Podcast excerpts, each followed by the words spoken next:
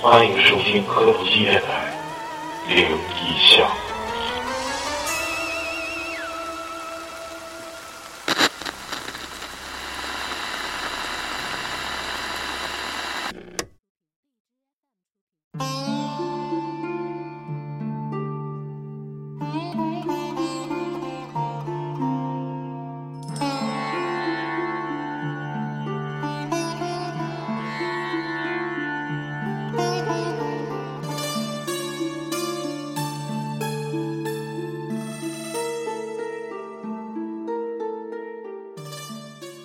大家好，欢迎收听科多基电台啊！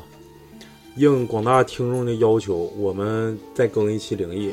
上一期第十二期，这一期是第十三期，我们又非常荣幸地把大伟哥请来了。欢迎欢迎欢迎欢迎！大伟哥每次录灵异都得驱车三十来公里，得 ，给面儿给面子，牛逼！然后下次还得来哦。有拍面儿，这一期我们是第十第十三期啊，然后感谢大北哥光临，然后在座的基本上我们除了雪莎都到齐了，我是超子，我是老李，我是抹茶，我是老谭，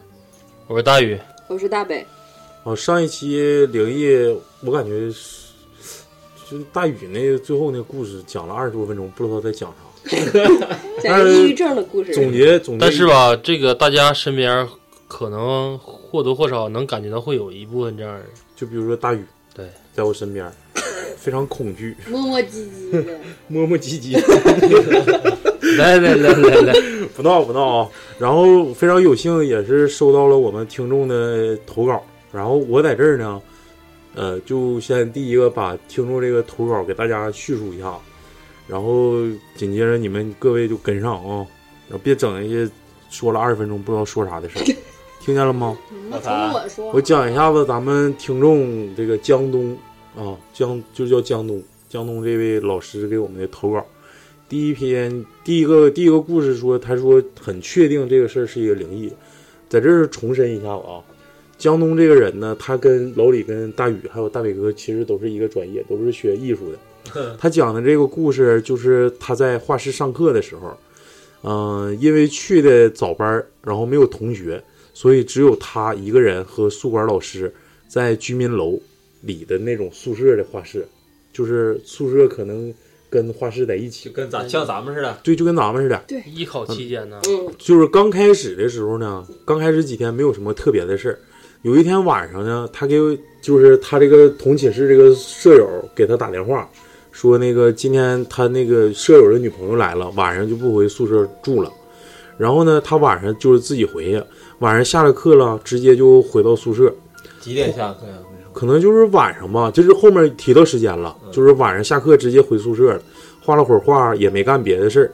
就是他说记得特别清楚，当时是十点多，这会儿就提到时间时间了，嗯拿了一袋牛奶，就是蒙牛那种两块钱一袋儿的那种，我知道，可能是二百来毫升那种，就是二百五，就是叫无菌枕，二百是不是二，真？奶枕枕装奶，完了就是两块钱一袋儿，说那个蒙牛量说比较大那种，说合适啊，这个大家都应该知道，细节应该很清楚。然后就把那个牛奶，就那个枕装奶，就倒进那个杯里了，嗯、就是倒的就那个杯就马上就快溢出来的那种感觉。啊，然后呢，纸纸袋里头还剩了一点儿，然后他就把纸袋里的奶就喝了，然后就突然感觉肚子疼，疼的不行了，然后就赶紧上厕奶所过期了，跑肚拉我稀。有时候我那来的也太快了我，有时候喝那个营养快线，喝完立马有闹反肚应，子是，大早上空腹喝奶，有一部分人都会嗯他是晚上。呃哦，大晚上空腹喝奶，就是尽量在这儿强调一下啊，大家尽量别晚上喝奶啊，或者喝别过期的奶奶，对 不对？然后突然感觉腹痛，然后就赶紧跑厕所，出来的时候就感觉腹泻的已经泻的迷迷糊糊了，可能就是肠胃不太好啊。气场弱，然后回来就喝杯里的牛 奶，结果我服了能不能别查我？就是一到关键时刻，啊，就是上从厕所出来之后喝剩杯里那些奶嘛，他不强他调咋不到长记性 呢？就是的，刚喝完，别人刚喝完拉肚还他喝，不一定他不一定喝奶喝的吧不？是节省吗？不说不就两块钱一袋儿对吗？呀，是合适吗？挺贵呢。喝完 透透，然后出来迷迷糊糊就想把那个杯子里剩那些牛奶喝了，结果出来一看，那杯里的奶剩一半儿了，没了，然后就是看就是看的人肯定会说，肯定是你记错了哈，嗯对肯定是说你你要么就没倒满，要么就是说那个你可能上厕所之前又周了一口，嗯，但是他就或者说说有可能是耗子喝的，或者说乱七八糟的，可能蚂蚱子喝的啥的啊，结果他说他肯定肯定没记错，而且当时宿舍里肯定没有没有耗子，因为当时蚊子比较多，所以说窗户它都是关着的。嗯就是强调了这一点，说屋里啥也没有。然后当时他就没想那么多，也一点儿也不害怕，只是发了会儿呆，鬼使神差的说说了一句，说你喝点儿吃点儿没啥关系啊、咱俩和平共处。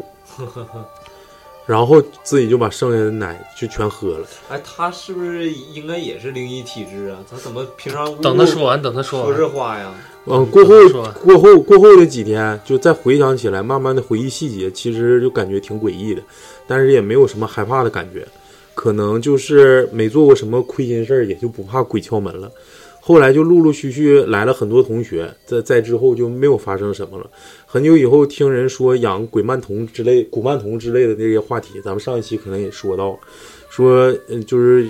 养乐多就凭空就消失了，说里头奶慢慢就没了。其实就联想到这件事儿，可能就是人们所谓的那种灵体或者平行空间的人。嗯，但是他们说养古曼童是这样的，就是好比你放的饮料或者是糖，小孩愿意吃的，怎么判定他有没有吃？就是你如果好信儿的话，它好像是颜色会变，就是颜色会变得透明，或者是它就没有甜味儿了。啊，我今天看了一个推送，就是泰国的那那个那个那叫什么鬼王啊，他去探险，就是说找一个阿赞，说是请鬼那个鬼门童那个事儿，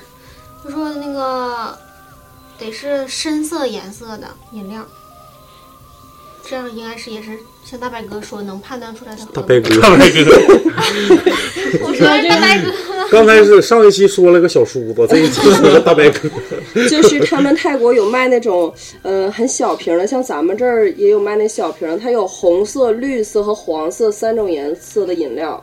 但是绿色的不是 你雪说碧，是茶派吗？不是是玻璃瓶儿的那种，啊就是小瓶儿的，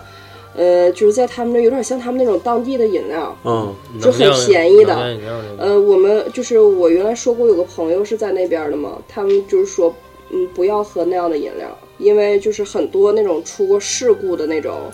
泰国就是总在出事故的这个地方，不都会搭很多那种啊就是像高高的像佛龛一样的东西，啊对，那地方供的全都是这样的饮料。哦，就是可能是他们那儿的，是不是因为他们那儿的小孩儿都小的时候就喝这比个，较喜欢喝嗯所以就是供的这个也会小的时候喜欢喝这个。那有一反正也有可能。我只是短暂的把那个咱们听众江东的第一个故事先简单的呈现一下，嗯，然后再听大白哥给我们带来一个越南鬼话。大白哥，大白哥，大白哥， 就有一句话叫“宁在大白哥腿上坐，不在小叔子面前过” 。就说大白哥这个来吧，定坐性吧非常， 来坐吧。 大白哥讲一个，大白哥这个是我去越南昆岛的时候发生的一个事儿。嗯，就是我去的那个时候，昆岛还没被开发。昆岛是它它的面临的海也是中国南海，哦，就是它好像和咱中国离得特别近，就是那意思属于一个共用一片海域，大概有点那么个意思，哦就是就是离得公超级海哎对，嗯很近。就他们的海属于中国南海，嗯然后我去的那个时候还没有，基本上没有被开发。中国人好像除了我和我朋友以外就没有别人。然后，嗯，他们那儿有一个，我们当时去那儿的原因是，第一是人特别少，就是岛上的那种酒店都很少。嗯。第二是因为他那儿有一个，呃，可以看海龟的一个，嗯，就是可以，你你可以，他们有昆岛。就海底通道啊，不是，是昆岛，它旁边你坐船去它旁边一个没有名的小岛，是一个海龟繁殖基地。哦，小龟往外爬，往那个水里爬对那你个，晚上的时候可以看到海龟到岸上来产卵，然后就是它有那种动物保暖，流必经之地，对它有那洋流个对洋流。嗯呃动物保护组织，就是他们那儿就是因为海龟现在好像面临灭绝吧，是那种棱皮龟，就超级大，这么得有一米多大的那种，玄武然后。戴帽，它会上来产完卵之后不是，戴就帽是这个保护人员会把它的卵拿到那个就是基地去培育这样煎蛋，人工培育，对 煎蛋，就是专门有这么一个小岛是干这件事儿的。哦，然后我们是去，我们那一下午就是他下午刚去的时候，他是先先在一个地方浮潜，嗯，然后但是我和我朋友去的那天就是浪超级大。然后我要先介绍一下之前的这个事儿，就是那天浪超级大，我朋友想拍一张，我们坐的是一个双层的那种小快艇，哦他想拍一张从快艇上跳下来的照片儿，哦哦然后我就必须得在水底下举着照片儿这么等着他嘛。哦，但是浪特别大，他一直就是推着我往往一个方向走，你知道吧？哦然后我又不得不游游回来，然后就一直在努力的固定我自己的位置。就是保持与这个相对，对，嗯然后就是这样导致了我就是晚上特别的累，就是这一下午的浮潜让我特别特别的累。啊，对，然后因为你是越南的弄潮 人，然后等到我们晚上睡觉的时候，就昆岛上的那个条件特别不好，嗯，我们睡觉的地方有点像类似于一个，就类似于一个什么呢？有点像拳击台一样的东西，嗯，它没有它的就是呃房子盖儿也是一个平的，嗯，然后底下也是平的，上面什么也没有，就是好多的柱子连成的吊床，连成的吊床，对，哦没有床，它只是一个露天的，给你一个一哦你个这吊个床。应该是属于古墓派，古墓古墓都算不 上，连四边儿连遮风的地方都没有嗯，就是一个四面透风的这么一个地方。嗯然后大家就是我们属于怎么说，也不算是一个团，我们两个和两个外国的女孩儿，我们四个租了一个小游艇，嗯然后其他的就是还有很多人来。我们那天到岛上的大概是不到二十个人，就是这一天下午一起到这儿来，晚上看海龟产卵。呃，我印象很清楚的是，睡在我吊床旁边的是呃一个国外的一家四口，就一个爸爸妈妈带两个小孩儿。那两个小孩儿，我估计也就四五岁儿，大概这样。嗯然后晚上是先看那个叫什么什么蟹，红树林里面的螃蟹，啊大概在十点多去看红树林里的螃蟹，然后大概在不到十二点的时候去看那个海龟上岸产卵。嗯因为我下午特别特别的累，就是看螃蟹这个事儿，他们叫我的时候我就没起。嗯，但是我能感觉到，因因为就是我浮潜了一下，我没有地方洗澡，嗯我头发一直是绑在头上的，然后你睡在吊床里，蚊子超级多，我就根本一直都没有睡实，然后我就感觉他们就是大家都走了嘛，因为本来是很吵，有很多小孩儿，本来很吵，然后安静了就都走了。我想我这个时候可以睡一会儿了，过一会儿就可以去看那个海龟。啊，正事儿，然后过了一会儿之后，我就感觉有一个人在摁我，因为你的吊床不是要空出来一块儿吗？啊，就有个人在摁我头上的空出来的那一块儿，吊床的那一啊就块儿，喧腾的那种，对，就在摁。呃，我就是当时没睁眼睛，因为我觉得可能是那个外国的那两个人带着小孩儿，他可能小孩儿他可能站不住啊，或者扶一下，嗯就是像这种感觉，我也没睁眼睛。然后他摁了两回，我也我也没睁眼睛，因为我觉得这种事儿不值得让我一睁眼睛，他也不会一直摁。然后过了一会儿，他又去摁我脚，就是脚上面的空出来的那一块位置。嗯，按第一回的时候我也没反应，我就翻了一下身儿。我就是我想表达的是，我已经醒了，你已经把我弄醒了，你就别再、别再弄了。过了一会儿，他又很用力的摁了一下我脚上的蹦床的那个那个地方，我就挺不高兴的。我把眼睛一睁开，我发现是一个越南人，就是当地人。然后他穿了，呃，我印象很深刻，他穿的是麻质的，呃，一个短袖，然后还挺长的，底下是一个像那种七分裤，肥肥大大的那种嗯，嗯就是过了膝盖那种。然后他手搭在我的那个吊床上，然后他还在看我笑，就是很善意的那，就是感觉我在跟你开玩笑，终于把你给整醒了这种感觉。然后我看着他跟我笑了，然后我也就跟他笑了一下。我当时想的是，会不会是我睡觉张嘴了，或者是太磕碜、太丑了睡的，所以那个人就想跟我开玩笑。我一点儿都没在意。后来，呃，过了之后我就一直在那睡觉，然后一直到看海龟之后回来，回来的时候，因为挺二半夜了，挺晚了，然后有会组织大家在一块儿开个灯，因为去看海龟也是在一个树林子里边儿，大家都互相借一下蚊不叮，喷好了好睡觉了。嗯，然后我就跟我的朋友说，我说，哎，我说刚才我说看着一个人一直在摁我的吊床什么什么的，然后我朋友就说：“你是不是睡觉睡迷糊了呀？”我说：“没有啊。”我说：“你看他刚开始在摁我头，我我就是以为是那个老外他孩子，我说我也没在意。然后那个他又去摁我的脚，我朋友说：因为我没去看那个螃蟹嘛，我以为他和另外两个女孩一块儿去了。嗯，后来他跟我说，因为我没去，就是满满住的那个地方只有我一个人没去。嗯，然后他觉得我要是醒的话，我自己可能会害怕，所以他也没去。我们两个的吊床是头是绑在一起的，脚是分开不到一人的距离，分别绑在两根柱子上的。他一直在我离我就是不到半个胳膊的地方看书，根本就没有人。 然后他跟我说了之后，我就觉得他大晚上的吓唬我。第二天早上一起来，就是那个，因为那个时候还没被开发嘛，那个基地的工作人员特别热情。我们上岛的时候也是全体工作人员来接，工作人员也是和我们，就是呃，我们上就上这个岛和下这个岛只有一条出路。嗯，他们也是和我们大概是他和是和那个老外他们是坐一条大船这样，他们一起上一起上下班儿这样，然后我们两个还特意找了那个人，并没有。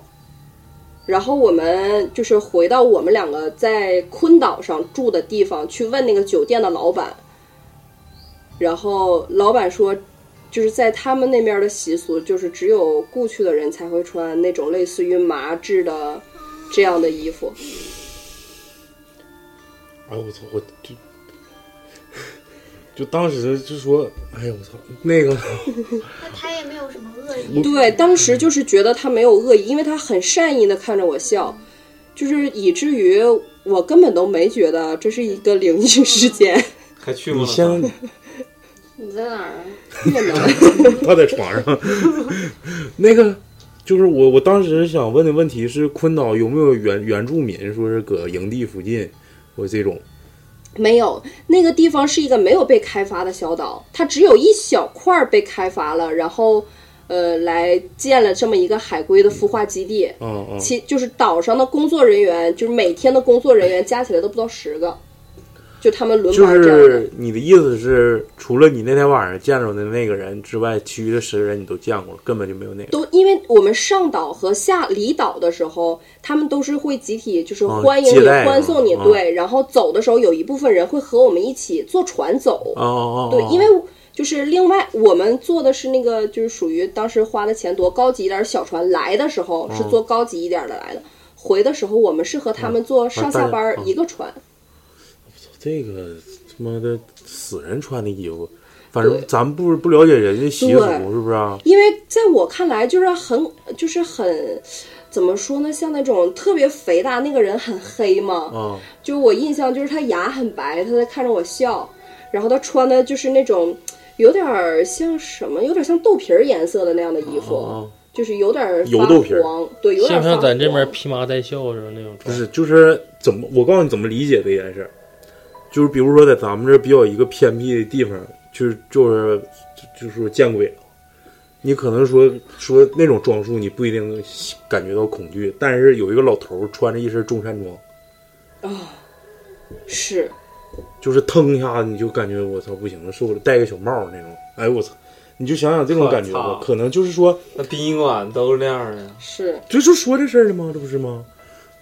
那我那你这事儿，我感觉大美哥这事儿完全就是一个灵异事件了，嗯这是纯牌见着实行的。因为因为第二天就是因为当天晚上他跟我说完，我们两个离得非常近，就是可能当时我也是累懵了，我没可发是现你我看的是他，你俩夹控那个位置，还是你的侧边？他我的侧边儿，但是我要是能看见的所有地方，他都能看见那。他不看书呢吗？他不背对你看书的吗？我我们所有人都是蹦，我们所有人都是吊床，嗯，他他不是脑袋背对他着脑我袋，挨着，对我们两个头冲着知道吧头？，这这么对脚这是样分开的。那会儿有人玩我摁我脚，对我他以为你看书呢这他朋友就在旁边，而且关键是那时候我还看着醒那边，头和头挨着，这这个你当时也没被演着，没有，就是正常睡觉。正常，非常正常的。因为你看，我之前还翻身了，我翻啊去一趟，去一我趟。感觉非常不适。嗯，继续，这个太吓人，我感觉，反正可冰能凉是啊，冰老凉啊，小伙文儿，文化差异的事儿，你就是看这个不一定感觉恐惧，而且他是挺善意的，嗯毕竟是瞅你笑了，没有说面部我觉狰得可狞能，就是在捉弄我吧就。这种啥这样事儿就是没有。反正总体来说，这个故事我感觉那就是真是碰着点儿什么东西了，是不是？嗯啊这个是我真的在旅途中，我感觉遇到的，真的是，嗯，后比较后怕的一个事儿，就是后来想，真的是有点后怕。但是归根结底，这里面都有一个共性，就是他当时气场都比较弱，因为他嗯，那真点的是那因为天我太真累的了，超级对累。啊。反正就就尽量也是劝大家，如果出去玩的话，要太累的话，你就是拿点东西，手里攥个虎嘚儿啥，是吧？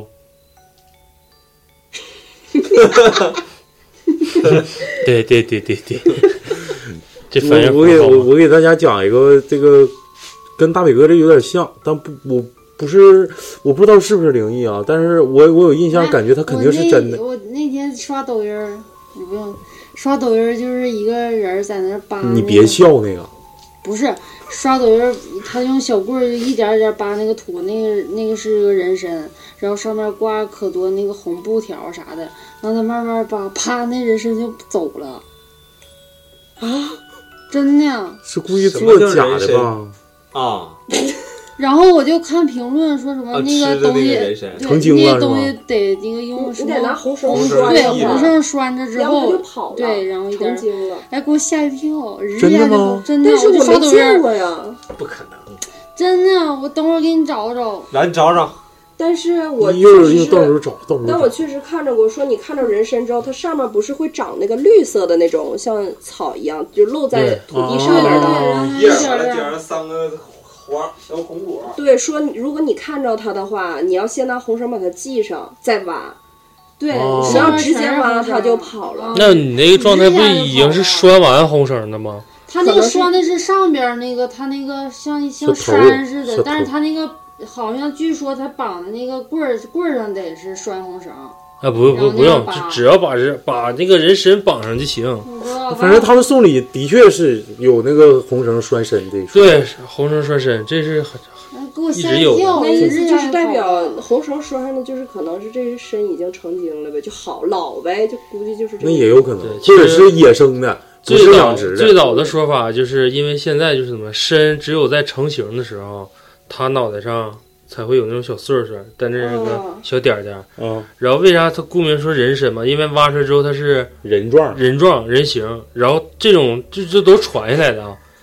它这个主要的功能药性就是不是提气嘛，嗯能把人说白了就是在不行的时候能提回一个气儿啊，嘛就是还魂丹。对，就类有点类似于这种古，就古人就容易把这个东西虚拟化、神化，嗯，就就是因为挖它的时候，它更多的呈出的形态就是人的状态，嗯，所以说老人里面慢慢也会传流的一句话，就是在挖参之前需要用红绳把人参捆绑一下，嗯真的，嗯然后这样，我快吓一嘚瑟，日下跑 啊！然后这样就代表什么呢？代表这个参就是我已经把你姑娘在这儿了，你就不能走了。然后其实言外之意呢，之前更多的一个说法就是什么呢？原来的采参人都有个习惯，就是参遇着之后不能先挖，需要过一段时间再挖，就不是说你绑完了就挖，就是有很多说法。因哎为我先养它一会儿，让它适不应是养的意思，就是这参是不是你的，它走不走不一定，不代表绑完红绳它就不走了。嗯绑完红绳之后不能立马就挖，嗯，你可以先去找别的。等回来的时候，如果它还再挑在，红绳，如果它还在，你就可以挖这棵就参。说明它跟你有缘分。，对，然后再另外一个说法就是个标记，就是你标记之后，这个参有的时候的状态就是可能在就像蘑菇似的，刚看着它可能就那么大点儿，可能过一段时间它可能变大了。嗯嗯就是其实更多的就是采参人，他不是说寻找一棵就立马挖一棵，因为他在山上待着时间会很长，嗯嗯参必须带着周边的绿苔，立马封盒带起来，嗯嗯不能隔。啊，对你挖完这个，你还你要找下一个，这个没准就对风干，了这个啥的因为那哦不像可能现都踩好点儿完了对一起挖。对是你对踩好点儿之后从远处往回挖，然后第二个说法就是，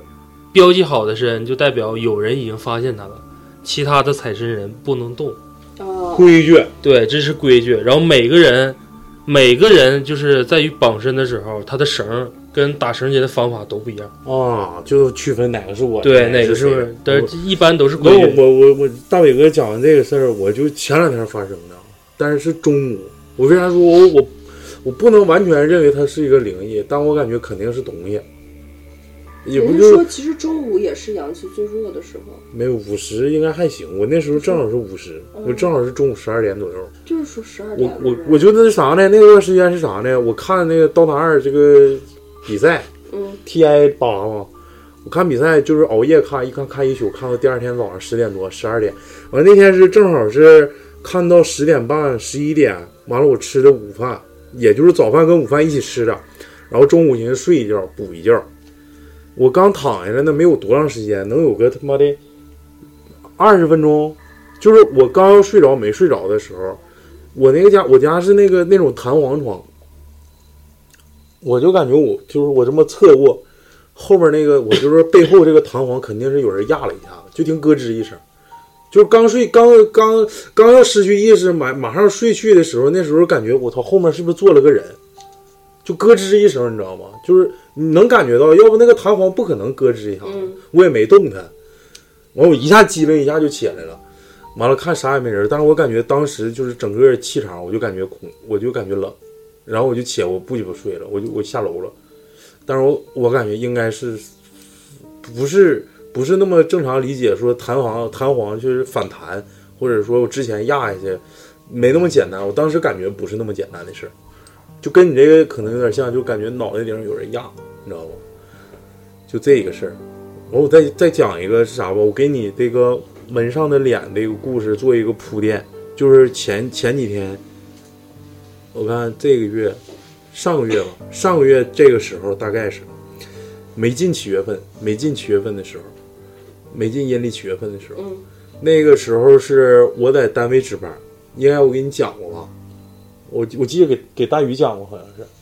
有有两件事。第一件事是发生在我同事身上，他是之前我的领导，然后他在我们那个单位的三楼值班，然后呃讲一个啥事儿呢？他说晚上十一点多的时候睡觉，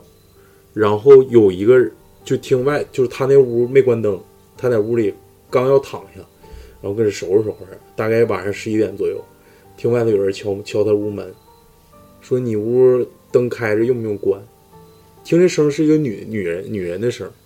然后他说不用关，我这个屋里脱脱衣服准备要睡了，你你没事儿不用关。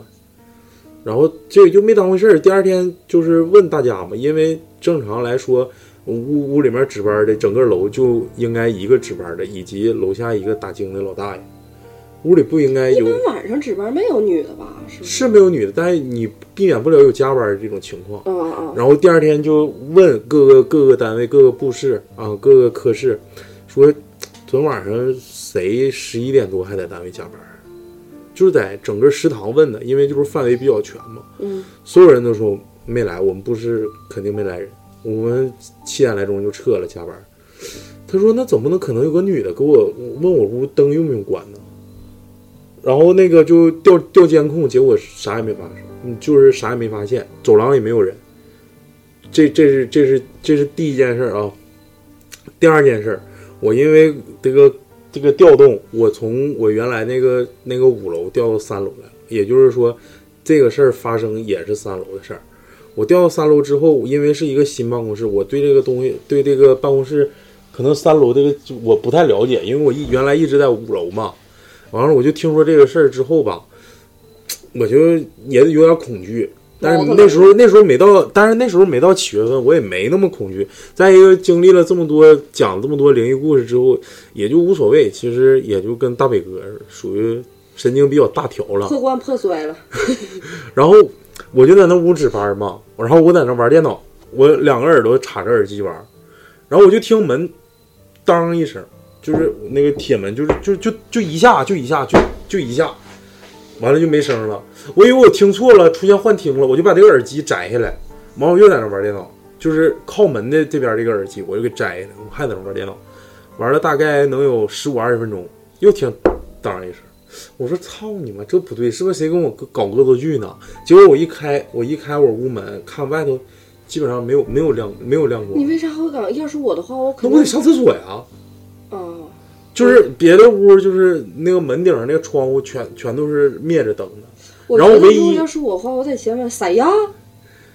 那不那我就直接开门，这要不就刚正面吗？是不是？我当时我真是我没感觉太害怕，可能是风或者是啥，没感觉太恐惧。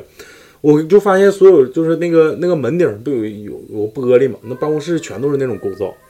门顶上有个玻璃，所有屋的门上的玻璃全都是就是里头的灯全都是灭的，只有一只有我那个上厕所的一个必经之路，那个厕所的对门，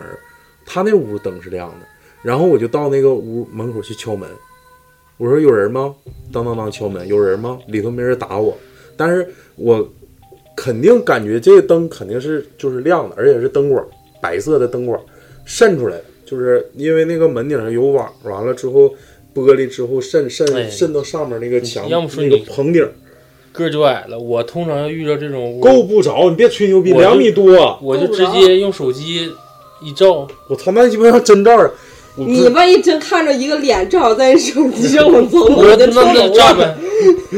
不是我我在同事我的听我讲完，啊听我你讲讲完，就是发现那屋有人儿，然后这不是敲门没人答应嘛，我就给那屋人发发微信，我说你屋是不是回来加班了，或者是在在里屋呢没听着或者怎么地？他说没有哥，你别害怕，是不是上次你有点就神经病了？是不是咋咋整？那可能谁谁走临走时候忘关灯了。他说你别害怕。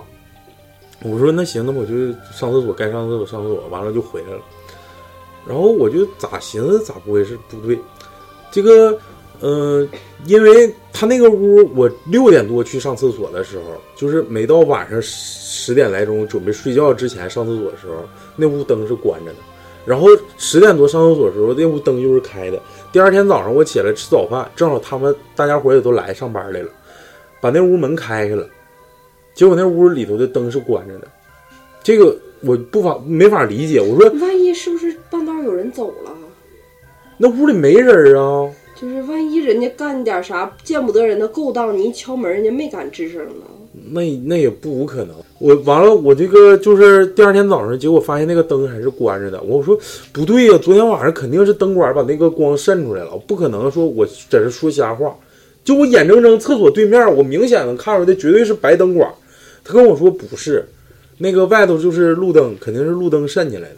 我说不对，那路灯是黄色儿的呀，不是白色的呀。就这事儿，我就永远都解释不了。这个事儿我在群里也说过，反正呃，两次六点时候灯是关着的，十点之后灯是开着的，然后第二天早上灯又是关的。至于是不是大伟哥说说我是不是知道了我不应该知道的事儿，我就不、嗯不太知道那了。那我我下次也得把这个照相这个习惯改了。我有次晚上加班值夜班，晚上不洗是澡灵，异的吗？不是，就是说这个事儿，那别说了，就是那谁那个屋灯亮着，敲门门硬，门是锁的。那我就忘我就关灯我就了好奇儿，是不是忘关灯了？还是说那拍逼拍片哥儿呢？就逼哥有时候他们在屋偷摸玩游戏，不也是敲门门硬吗？嗯然后我他妈不就拿手机伸，啪拍完照一看，我说马上就给我开门，怎么看着你了，了，看着你了。然后过会儿一看啊，怎么怎么地，我说还没看着我吗？我说我都看着你们了。那那天我就看那屋，我就感觉其实就光影是大飞蛾来回飞，我就感觉屋里就门缝有影儿。嗯，然后我就敲门，我说是谁还没走呢？敲敲门，晚上几点了？晚上值完夜班十点半左右吧，啊，我跟花哥洗完澡，然后我自己上楼上，花哥上四楼。那我看楼下那谁那个办公室灯开了，我说是不是有谁晚上在这不走了？像什么亮哥他们的，我敲完门没人吱声，我说这咋不好意思吱声？因为我知道那屋肯定没有别人。如果要是不是特别熟的屋情况下，我不会嗯就这样式的。然后我就拿手机往里伸一下，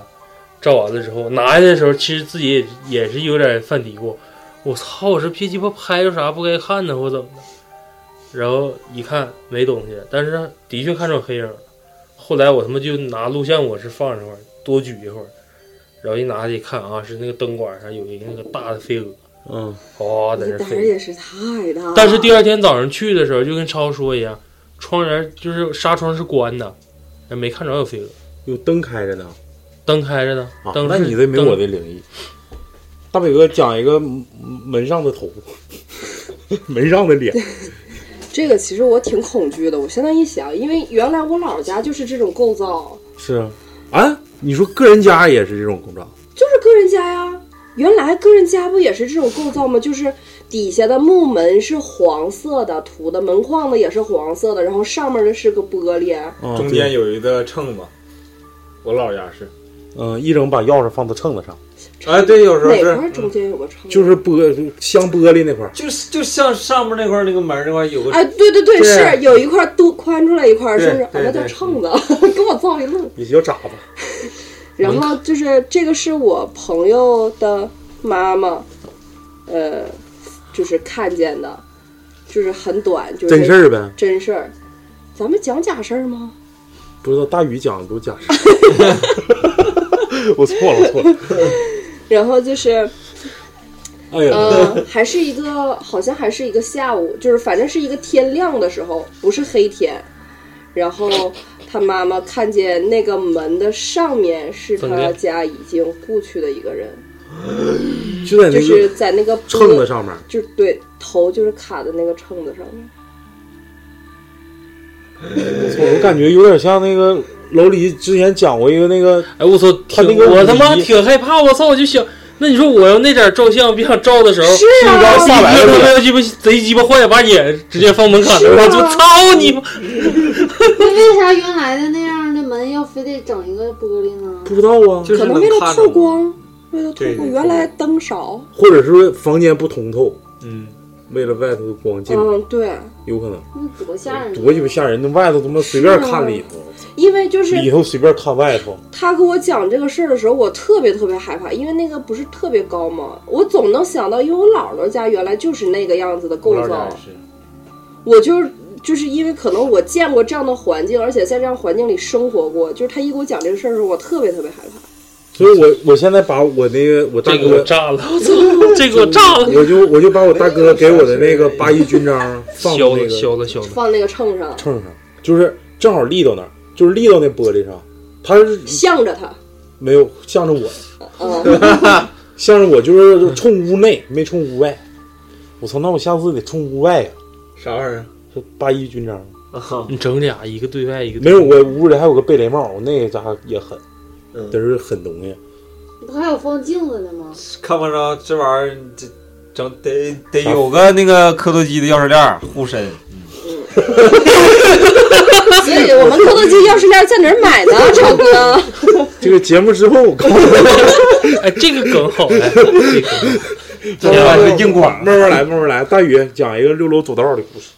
好啊，六楼走道这个，这就是很久以前的事儿了。讲吧讲吧讲吧。就是我刚，我跟老李那时候刚弄这个工作室的时候，咋的了？有一段时间吧我咋不知道呢就你的事儿还我就有一天晚上我走了，那时候我妈不住院嘛，然后我出去去医院看看她，你不给我发微信吗？你说你回六楼了，我说我没回来，然后你说那个楼上有声儿，我说是不是隔壁？然后你说那他妈能是隔壁吗？然后隔壁我不就能听出吗？就是就在咱楼上，那时候你是不是玩电脑呢？说啊在你头上，说有挪桌子或者是脚步声，啊声音比较重的。我说不能啊，然后那个时候钥匙也没给抄他，我说就咱俩有钥匙，我还能有谁呀、我说你上楼看看呗，这逼好像也没上。我说那我一会儿回去了，回去时候我就犯嘀咕，我说是不是他妈有人欠呢？因为那时候咱没换钥匙，是不是啊？就空就是原来的那个嗯，给的钥匙，原来仓库那个钥匙呗，就不是原来这屋是库房那时候的钥匙。对，然后我说是不是那个有人回来还怎么的，就手欠呗， 嗯，也一也不进，来看超哥撅个腚搁里面，当然时后我还没来呢。我就走到楼下的时候，我就想想，我说这脚步声，我还特意呢，我在楼下看半天，因为这屋晚上关灯之后也会非常黑，特别是那时候我俩还没收刚收拾利索的时候，屋更旷。我说看有没有有人拿手电的灯晃，那屋连灯都没有那时候有灯，那肯定没开，因为进来人之后，你必然肯定会有需得用有亮的东西找。啊，都都找不着。哎，对，你对那后来安的灯都不知道它对避火搁哪。然后我说那个看看有没有其他拿手电晃的，我在楼下看半天。后来我想，我说咋的都得上楼，我就那时候就没叫他，因为我怕敲他门，或者给他打电话、发微发微信什么的，得避免手机肯定会发出一些声音嘛。嗯，然后他一开门的时候也会那啥，我就没叫他，我直接在楼下就看着有人放那个拖布杆儿，我就把拖布杆儿踹折了，拎个拖布杆儿上楼开门。但是那时候也挺也挺害怕，因为隔着门的时候，你可能是心心里在作作祟啊对，就一直感觉门的那个对面儿是有什么东西在看着你，或者是他也在想听外面是不是有东，就是你哦纯纯都是自己在猜想，知道吗？然后我那时候就，我真是我一点不带悬，就开门的时候我是一点一点放的钥匙，然后别怕里头人听着啥的。对，然后我是一点点放，放完之后我是瞬间开的门，啊，就像捉奸那种感觉。对，就是哗给门打开，冰冰棒站门口，老谭出来，哦，然后进屋的时候就我自己就在避火，我那时候溜达是有个顺序的，因为手里这个棒子还是不稳的，就是开完客厅的就下意识往厨房去，厨房的时候是我俩那个乱七八糟工作台，你那时候送饭不看过吗？嗯，那工作台就有我那个匕首，我就把刀带上了，拿着刀挨个屋溜一遍，那啥也没有。你记得吗？老李那时候是，嗯，你真听着了吗？听着了，有声儿，就是多余问。呃，原来原来我上呃，我刚学画画的时候，大概高二的时候吧，我在我们那儿就是林园，如果有有林园人有幸听到这个节目的话，他一定知道我说的是哪儿，是小学旁边的一个原来在林园很出名的一个舞厅，公办的舞厅。啊，果蝇的，过营的。然后这个舞厅呃一共盖了两层，哎，两层还是三层，我不太记得了。然后我们画室当时哦三层，我们画室当时是在二层，这个舞厅是在三层。然后当时刚盖起来的时候，每个车间单位元旦的时候举办联欢晚会都会在三层，哦，二层是各种活动室，什么书法室了、乒乓球室啊、哦哦大概棋牌室，，对这些。嗯然后后来三层就黄了，然后就我们二层就是这些一直在在用。三层为什么黄了呢？就是三层黄舞厅黄了之后，就是因为有舞厅的年代不是很久远吗？对对对，当时黄了的原因是，第一是因为我们这个厂不行了，啊，就就是是经营不起了，这是第维二。护费用这比是较大，还漏水啥了嘛？这是第二，第一是因为他们说在舞厅里面总能看着一个没有头的女的跳舞，嗯那我靠，我他妈又长毛了。就是炸毛猪，这个如果是我这个年龄的我话，没事肯定都有人听到过。然后，呃， 自己跳啊？他会找人跟他一块儿跳，他那鸡巴谁跟他跳啊？因为原来的那种舞厅不都是那种就是有那种背靠背的那种座儿，摆啊着卡牌，摆一溜儿。完了，就是可能一个单位啊，或者好几个人，因为舞厅不都是狗那年姨的种那种啊范儿，搞破鞋的温床吗？大家都会这种，你懂的。出去嗨，嗯，整然后故事就发生在，就中间它黄，就是呃已经黄了很久，没有人用。嗯它就在我们小学荒废旁边了儿，对，荒废了。然后后来可能是因为便宜啊，然后或者是就是怎么说呢，是政府想把它再征用起盘来，活，对，收点钱。然后呃，我们画室那时候我们老师觉得我们马上要备考了嘛，这样在外面再画画不也提高升学率嘛，给我们嗯嗯加加课。然后我们就会在那个二层那块儿画画。嗯，原来每次我们下课的时候是十点半，晚上晚上十点半，因为我们下晚自习九点，哎，哦，那个时候是八点下晚自习之后再去那儿，嗯然后十点半下课。然后我们老师家离那儿其实也不算太远，但是他有的时候会带另外的孩子，而且我们老师自己也搞创作，哦他有的时候就在那儿住了。哎呦我操，然后刚开始他在那儿住，我们都知道，因为你能看着他的什么牙膏、牙刷啊什么都放在那儿。后来有一段时间，他就不放在那儿了。我们当然也没有在意这个事儿，就是可能会注意到，但是谁也没有提，因为哦觉得这是个无关紧要的事儿。对是，然后我们中间有一个学生，他是油膏的，他爸爸也是搞创作的，和我们老师是一个班的同学，哥们儿，对，而且关系超级铁。嗯然后有一次我们老师喝多了，就跟他爸说了为什么，就他们他们那个辈儿的聚在一起之后，就是喝多了说为什么不在那儿住了，是因为他连续将近一周，每天晚上在那儿住的时候，都听着楼上在跳舞，就舞厅在放，因为我们那个正楼上就是舞 厅哎呦我嘛，操！你瞅我，我也起了，我不行了都。就是他将近连续一周都是听着，而且是有鞋在上面的声音，你知道吗？鞋在地板，你想想，就是这种楼板得多厚，这块 BGM 好好做，就是蹦擦擦蹦擦擦，就是一定要放老歌。嗯，行， No no no no no，哎，对，那段时间还还当过一你嗯是段时高间，吗？ 嗯当过一段时间旱冰场里面。哦，然后就是他说，就将近连续一周都听着楼上在跳舞，就是楼上放歌，然后有人在跳舞，哦，他终于扛不住了，也不，我们老师是就是他当美术老师之前。他当过一段时间的救火的，我们老师特别壮，就是哦什么也不害怕，又高又壮，哦消防员大宇，嗯，比大宇还得大两号，哎呦我啥雨去，真的 滚犊子！我操，特别特别就是 特别壮的一个老师。巨巨石强语，然后他就是他根本就是不怵这些。我们原来就是在一个画室里，大家不都愿意讲这种事儿吗？然后我们老师说：“哎，你净在那瞎说什么？”就不让我们讲这个事儿。嗯，但之后他，而且他遇到这个事儿，如果没有那个我们同学他爸，他爸可能就跟他说了，他才跟我们说，就是让我们晚上早点回去，因为原来我们在里面闲的休息的时候，愿意在里面捉迷藏。上三楼桌去。有的虎孩子就愿意跑三楼，哎不呦会我让你操！找我着真，啊！我操！红妈逼！完了，结果找着是一个没有头的女，我操！ 哎结果没有头的女一拍， 要我我好信儿，我他妈肯定想想上三楼看看，特别有，热我闹。告诉你，可多男孩都这么想了，就觉得像探险一样好奇就去。不是我的意思就是，如果我要是那老师的话，突然听到楼上有声，我肯定上楼看。那你不要因不是因为他知道，就是你想像我这一辈儿的时候，发生这个时候我还挺小，大概上小学到初中这么一个年龄，就是已经荒废了是吧？对，就已经发生这个事儿了。就是我们的老师知道这个事儿的时候，可能正好是他们也去舞厅的时候的那个年龄，所以他知道这个事儿，他是啊那就是就是你整个说这个事儿，就是你们附近的人基本上都知道了，呃，如果就是传说这个事儿。对，如果是在我们陵园的话，基本上都是知道啊前、不知道我们画室后来我们老师的这个事儿。他说的但是这肯辈定嗯人就是现在正在跳广场舞的就是这辈人，这不也不是，就是老炮儿那帮人，对，那不还是跳广场舞那边儿？就但是是在我们那儿的人肯定都知道第一个故事。我哎，你们有没有印象？啊就是你你大北哥可能够呛，因为你没在新村住过。咱们新村有一个地方，我从小去就感觉那地方就是恐惧，哪儿啊？就是现在的东安市场那个位置，啊之前是一个老舞厅，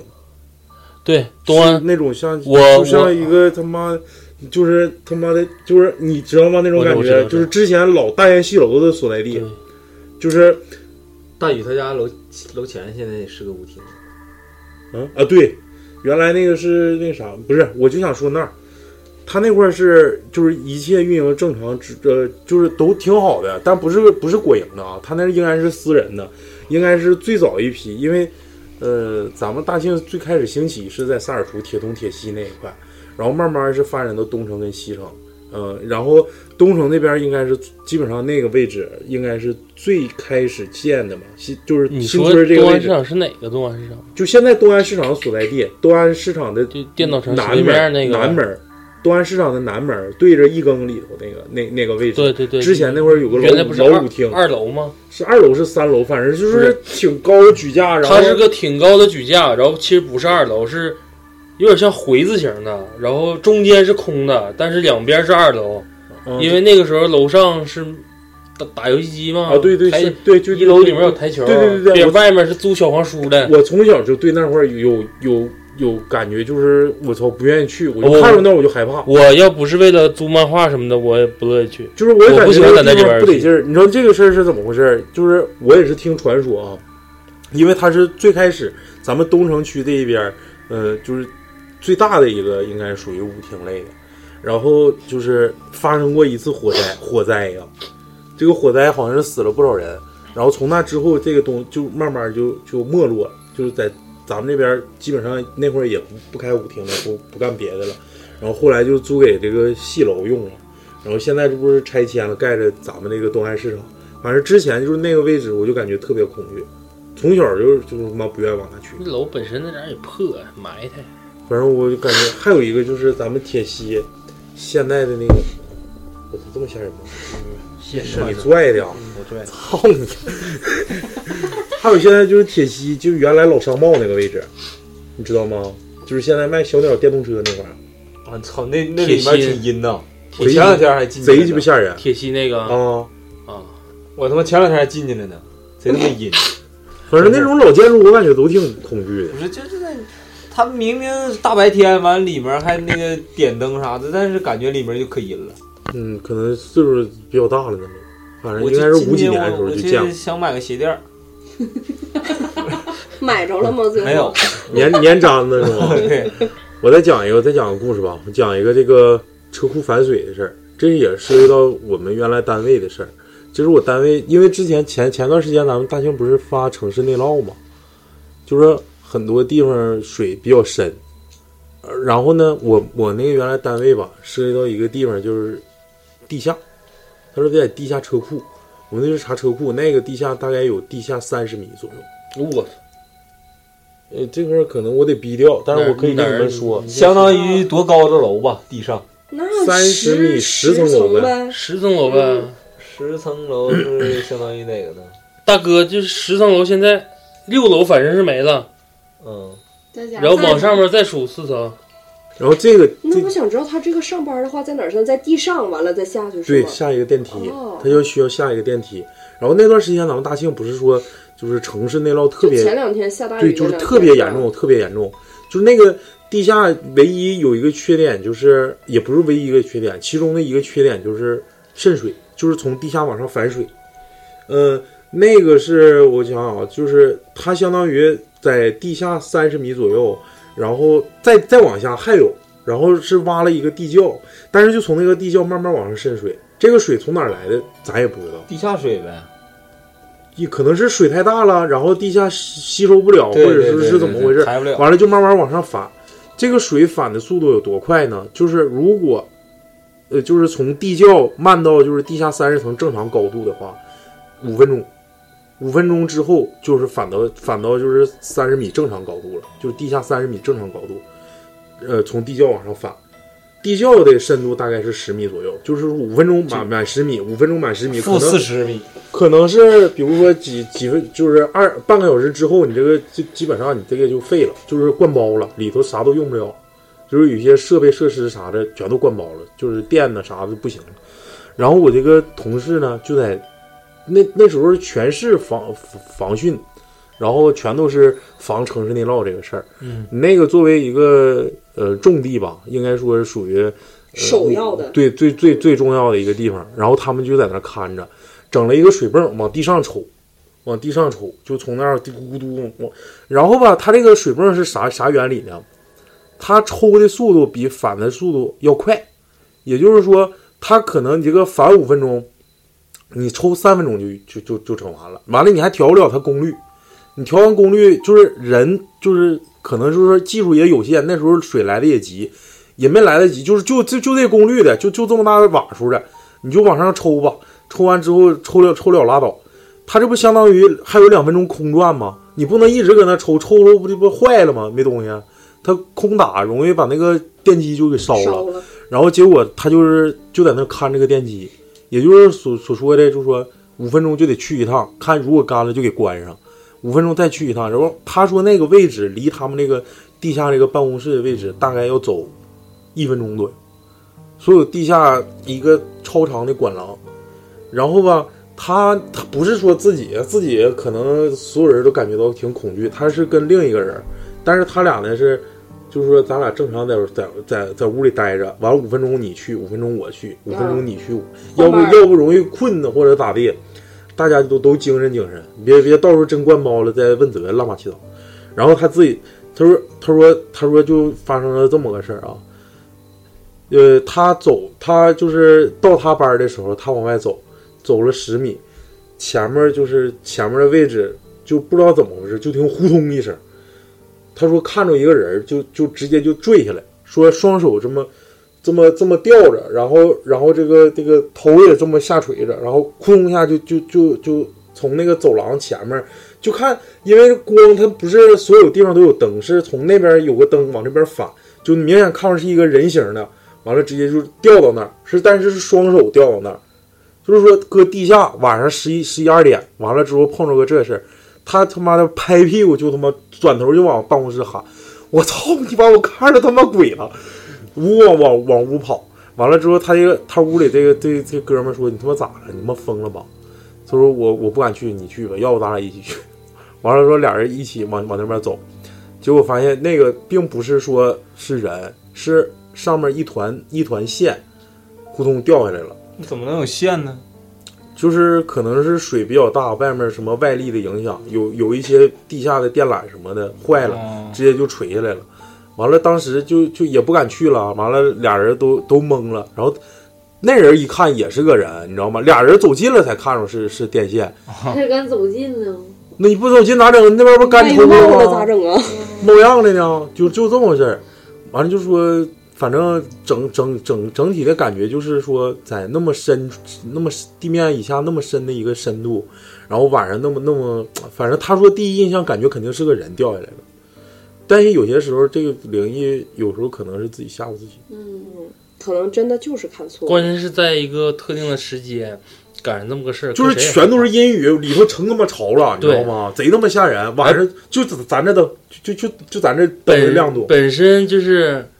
人的这个第六感，就是你在地下设施的时候，就是非常难受，哪怕说是给你蒙着眼睛带到那儿，不是能他在感受到地下还敢在地下待，万一关包呢？那你不灌，那你你不在地下，那不真灌包了吗？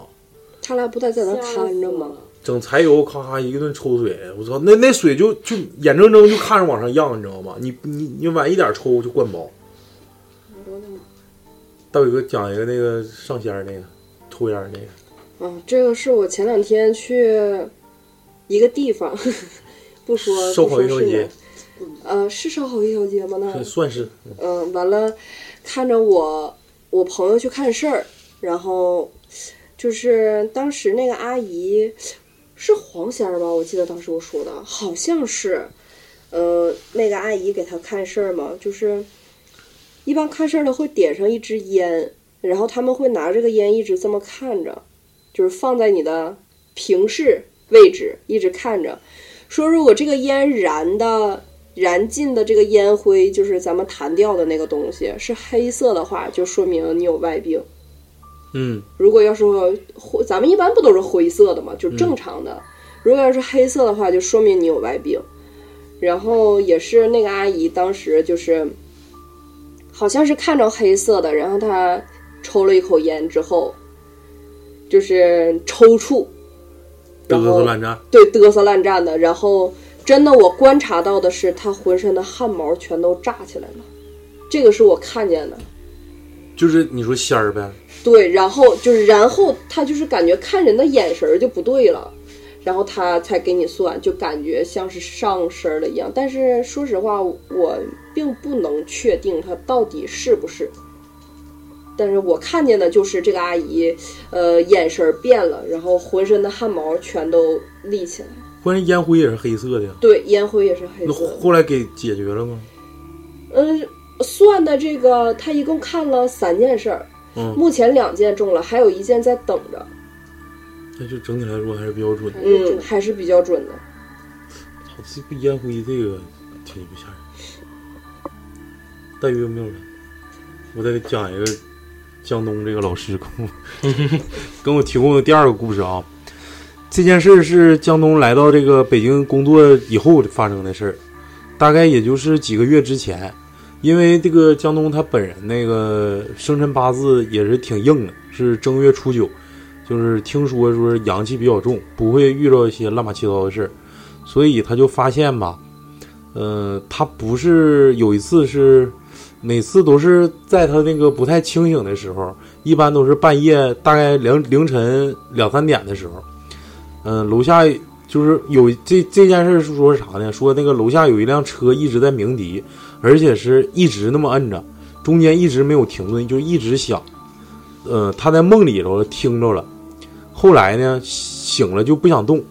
然后吵得他睡觉睡睡不着觉，然后就没办法，就看窗外，结果看到楼下楼下停车的地方，车里头根本就没有人，也不知道是哪辆车在响，就是所有的车都没有人，也不知道哪辆车在响，然后感觉就有点奇怪，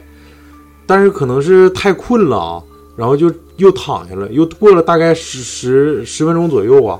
他就感觉特别渴，迷迷糊糊的坐下来之后，就从床头找水喝，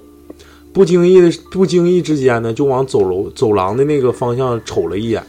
我卧室的窗户正好是对着走廊的，然后外面的路灯就有有一点之光亮是照进走廊里头了，然后就能能能看见走廊里一些什么，呃，隐隐约约能看见走廊里的东西，因为当时他没没有戴眼镜儿，模模模糊糊的东西啊，就感觉是一个红色的人影，然后站在玄关的旁边，在饮水机边上啊，就这个人儿，当时就感觉是好像是个女的，挺矮的，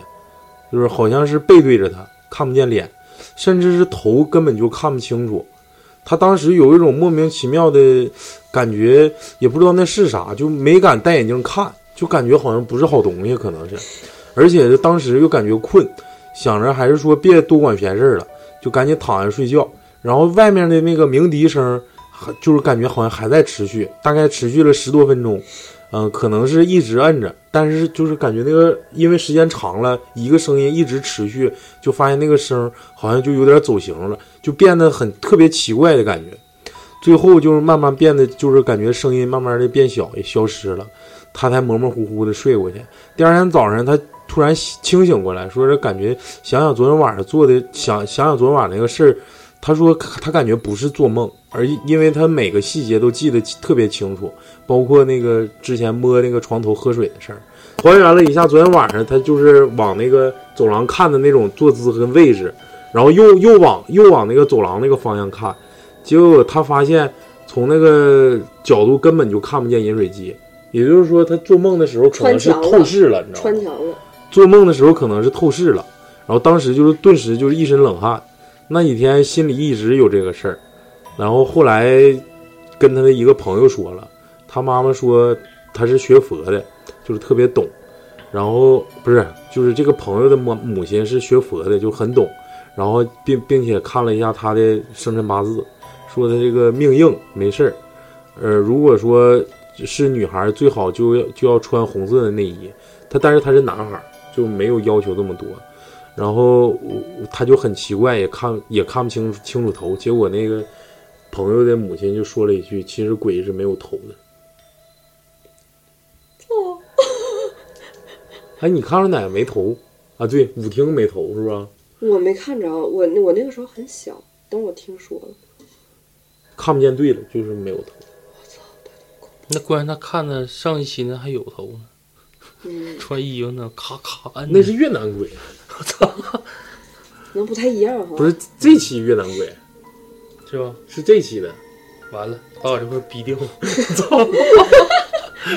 串场了，下来别播。嗯行，我这块儿掐别播。完了，我这块儿我还大北哥，你能不能再穿插一个？能啊，你来一个吧。呃，我想想大啊，北哥是鬼王，我操，真鬼牛逼！呃，这个是 我我弟，就是这个就是我想说的是，看事儿的有的挺准的，就是我我弟弟的弟弟，我弟弟的姨家的孩子，弟弟弟弟的姨，我我我弟弟的嗯你这有老这么姨家孩子有，这么个亲戚，对这个孩子，就是他小的时候就一直体弱多病嘛，身体又不太好。然后，但是就是他们家这边就他俩男孩儿，然后岁数还差不多，所以他俩就从小到大一直都一块玩儿。嗯，呃，那个时候就挺大了，大概上初中了，因为这个小弟弟好像跟我们差也就差个一两岁儿，撑死了。然后，呃，我就就是我我弟弟家住在一楼嘛，然后那个时候这个小弟弟就去他家玩儿，他们在一块儿住。有一天就玩完回来之后，这小孩就一直在那哭，呃那时候也不小了，也得上初中了，就一直哭，然后就要回家，大半夜的就就想回家。然后我大舅就是我弟弟他爸嘛，就是就没有办法呀，那他还一直哭咋整？就给他送回家了。后来回家之后就一直开始发烧，发烧就是那因为他从小就体质不好嘛，然后老人就大概知道你可能是吓着了，嗯，然后就找人给看，看了之后说是在一个坡儿的地，就算得特别清楚，说是在一个坡儿的地地方，他让一个小男孩推了一把，就吓着了。嗯，然后后来我就是回家就跟我舅妈说了，就是看事儿的这个就是这个小弟弟他妈和我舅妈不是姐俩吗？他就回家就跟我舅妈说这个事儿了，我舅妈就去问我弟，就是这个小弟弟他哥，你然后们就去没去坡那儿？对，就说你们俩今天干没干啥不该干的事儿。然后结果我弟就说，呃，他们家楼和前面一栋楼中间有个小花园儿，嗯然后他们两个那天就是花园里面不都草吗？小的时候咱不都在里面抓蚂蚱 子吗？就小男孩不都愿意干这个事儿？嗯他们两个抓的时候就在花园的那种，就是花园草中间不是有那种就水泥磨的路吗？嗯他俩在水泥磨的路的裆部尖儿靠边上一点儿，看着人家供的，放的呃蜡烛，放了一个香，还有放的几个馒头。嗯然后就是这个小孩儿就是毫不避讳的一脚就给踢翻了，嗯然后就是回来的时候正好从这个路到到我舅妈家的这个楼道里的这块儿是有个坎儿，不是个坡，是有个像倒牙子似的下来之后嗯，这样的，那草坪不都高一块儿吗？嗯就在这块儿他崴了一下，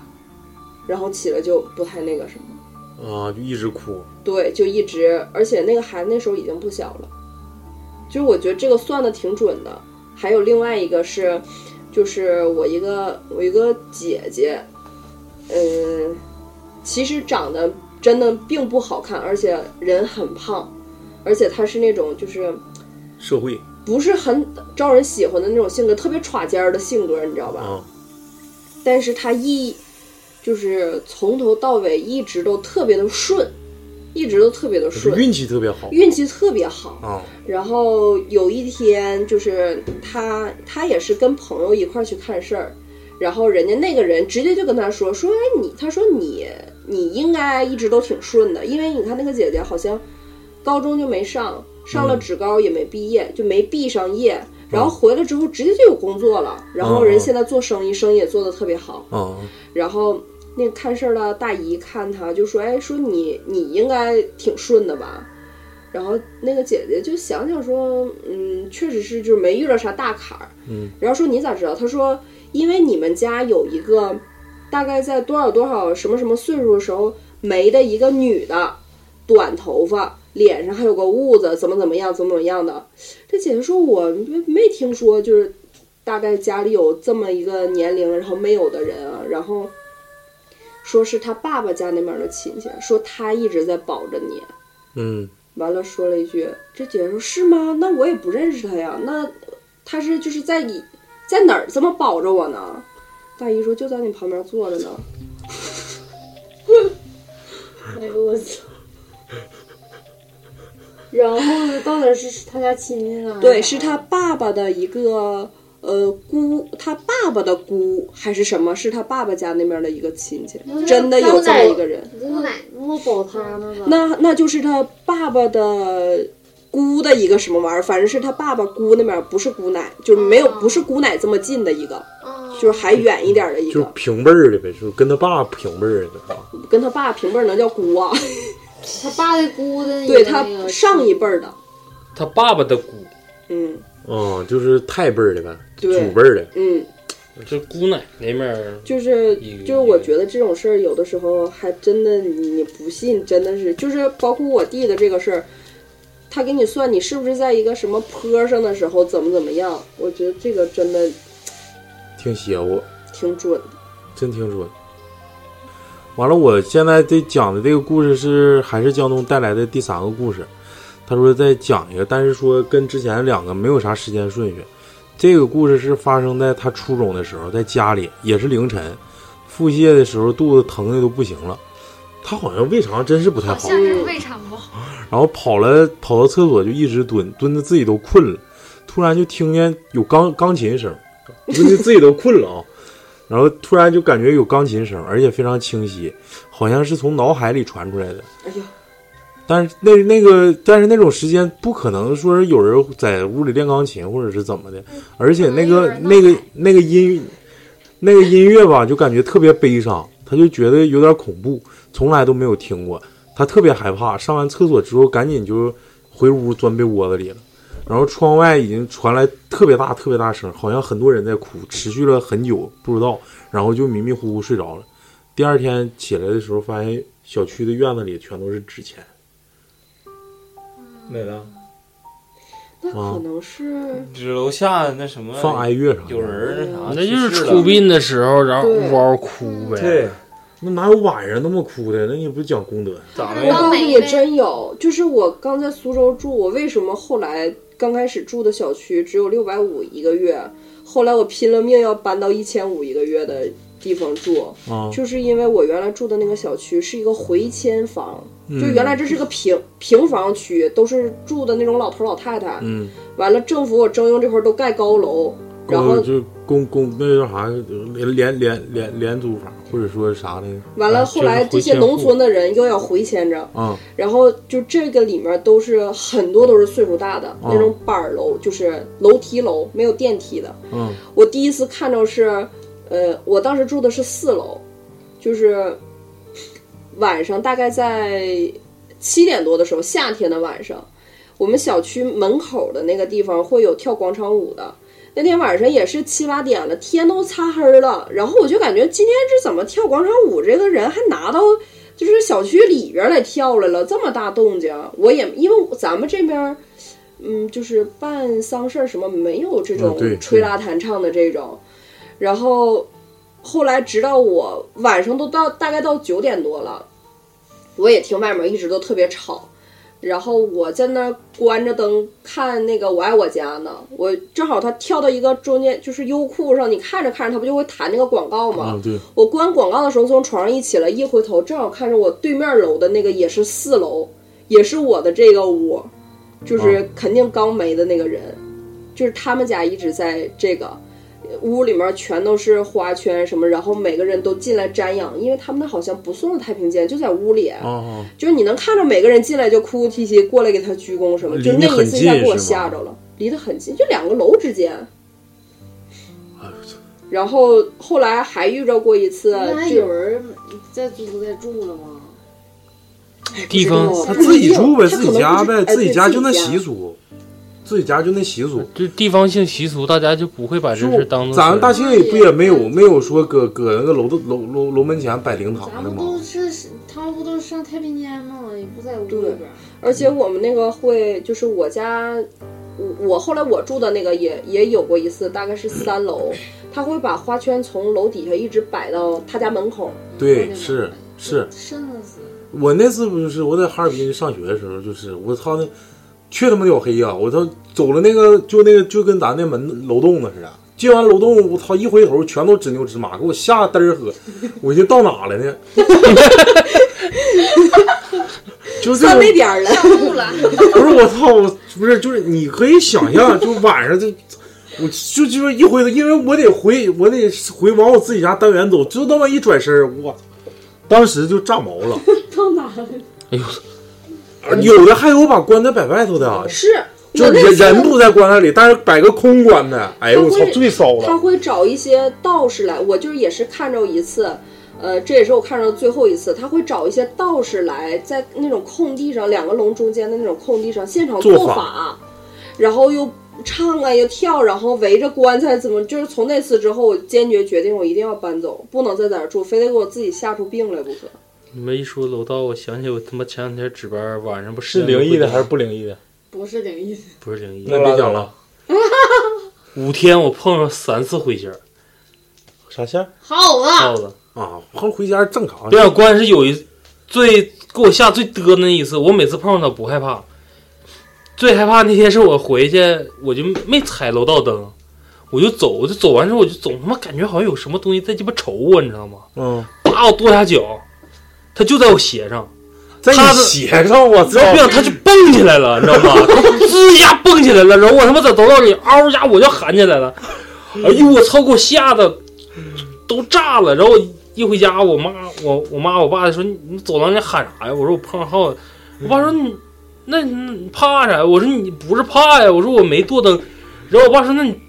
大半夜的那时候都十我到家都快十一点了。嗯，说你喊啥呀？哎我说那不是，我他妈我就感觉有啥东西，你知道吗？我说一跺脚，在我鞋跟前儿，然后他他妈看着我，好像也一样看着东西，也挺大的，他他妈蹦起来了， 我这老鼠原地蹦起来了，你知道吗？这么妖啊！对呀，就在这块儿，然后我他要不说我能躲吗？我他妈脑袋直接撞墙上了，我操，给我吓没的！来个回旋踢，我操！我那天我在都我要家踹死地库看着，就是我不知道这个到底是不是灵异事件啊。就从那天之后，我就包里放了一个防狼喷雾。啊，我那天先到家之后，先去我们那儿地库超市拿了一大堆我的快递。嗯，去回去之后，我就先在车里鼓秋鼓秋，我就鼓秋了半天，我就先把快递都拆开了，因为烟啥藏一藏。对藏一藏，就是车车库底下不有垃圾箱吗？我寻思纸壳箱我就不拿上去了，我就直接扔了。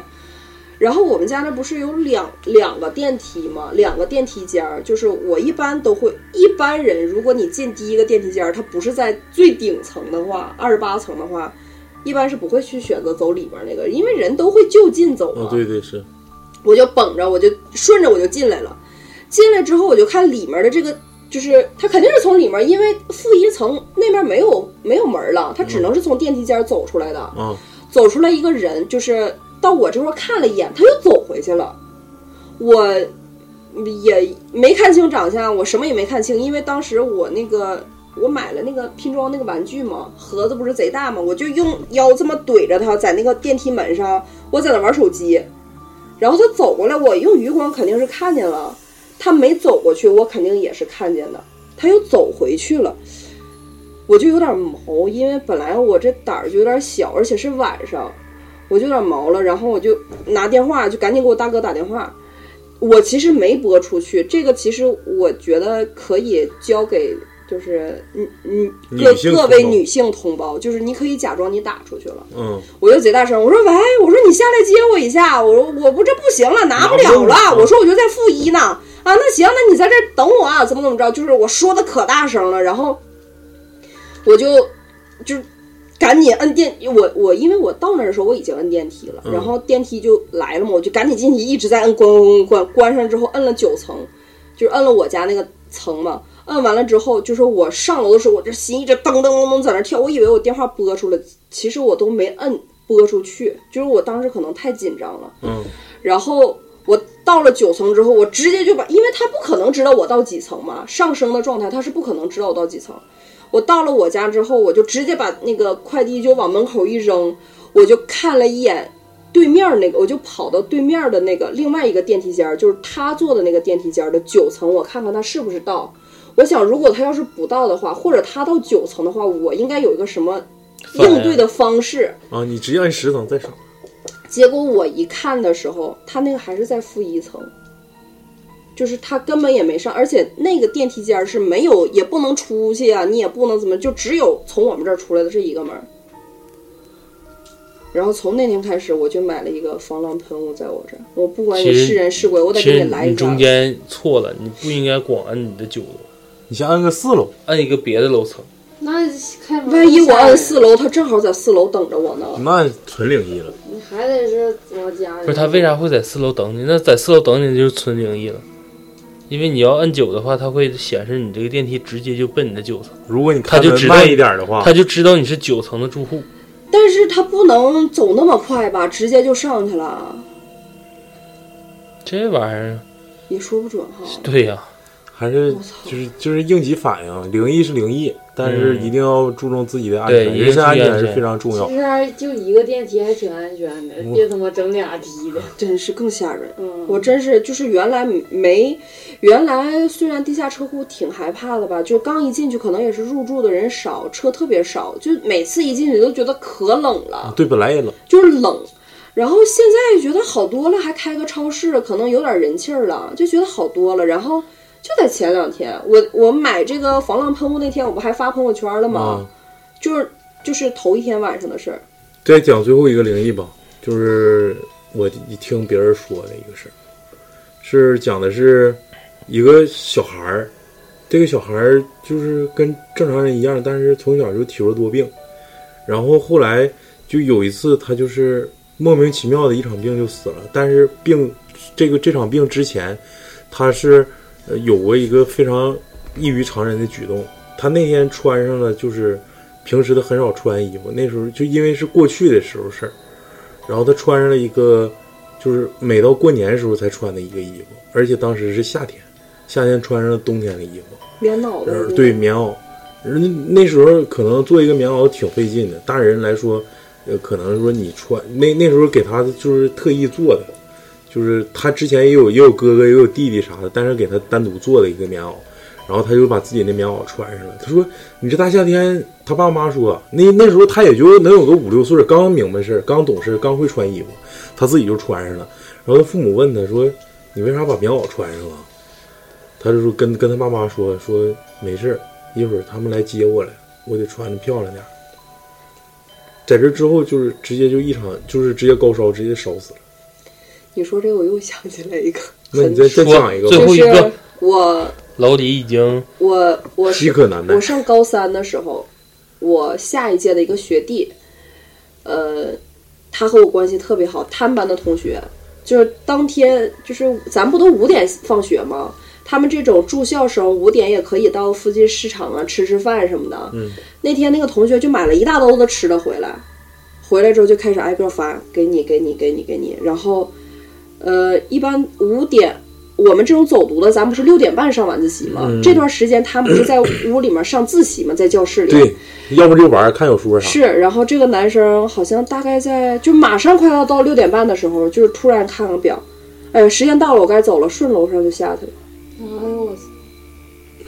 但是不高，是在二楼，二楼就直接就下去了。当时救护车来，他是我那个学弟的同桌，我他真的他就瞅着表，然后他说：“哎呀，时间到了，我先走了。”顺着窗户就下去了，死没死啊？没死，腿折了，给我学弟吓得直接就哭了。来找我的时候，小脸刷白。这个事儿就五十六的都知道，基本上我我这届的都知道。我操，那是不是也有啥精神疾病啊？不知道，就是最后怎么样了也不知道。但是这件事儿当时因为救护车来了嘛，而且就就是挺小轰动的孩儿这么一个年代，就是你一直在上学，肯定这件事儿还是挺太轰动震。撼了。嗯，就是总结一句话哈，叫阎王让你三经死，你绝对活不到五经。嗯，就是人嘛，就是活着的时候别作死，死了之后呢，也要不对，这就不能说了。就是就是家里人死了之后，一定要心怀敬畏。再一个就是怀因因果有报，怀着敬畏的心。怀着敬畏的心，我们的宗旨宗旨也是录了十二十三期灵异了，每一期都是劝人向善，这期也不例外。嗯，在节目的最后，再我们再感谢一下大北哥，感谢大北哥。然后我们再公布一下我们的微店地址啊，微店搜索“磕头机电台”即可搜索到我们的微店，上面有我们自己做的 logo 的小钥匙链儿，以及我们的打赏渠道。希望大家积极打赏，踊跃购买钥匙链啊！这是大宇费了一番心血，感谢大宇。然后再就是，如果大家想加群的话，可以通过搜索我的新浪微博，嗯、磕头机 R A D I O 磕头机 Radio，我在微博上，嗯、会抛出我们的二维码。如果就是抛的慢的话，大家可以直接跟我私信，或者使荔枝跟我私信，我直接在荔枝上给你发私信群的二维码，因为二维码的那个有效期是呃有限制的啊，七天有效期。不就七天换一个不就完事儿了？现在这个荔枝不允许粘贴二维码这个图片，要不把咱电台封了，得不偿失，是吧？这样的吗？是啊，所以说大家积极互动哦。这一期灵异第三十三期到此结束，你想删删捏着个了是吧？下期我们邀请珊珊也来一期哦。好的。拜拜。 拜拜拜拜。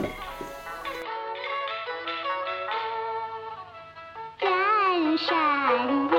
啊呀，帅不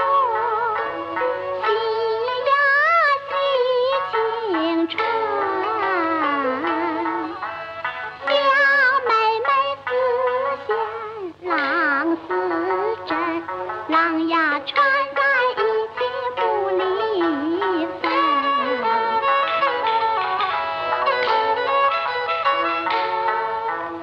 哎呀哎呀，郎呀穿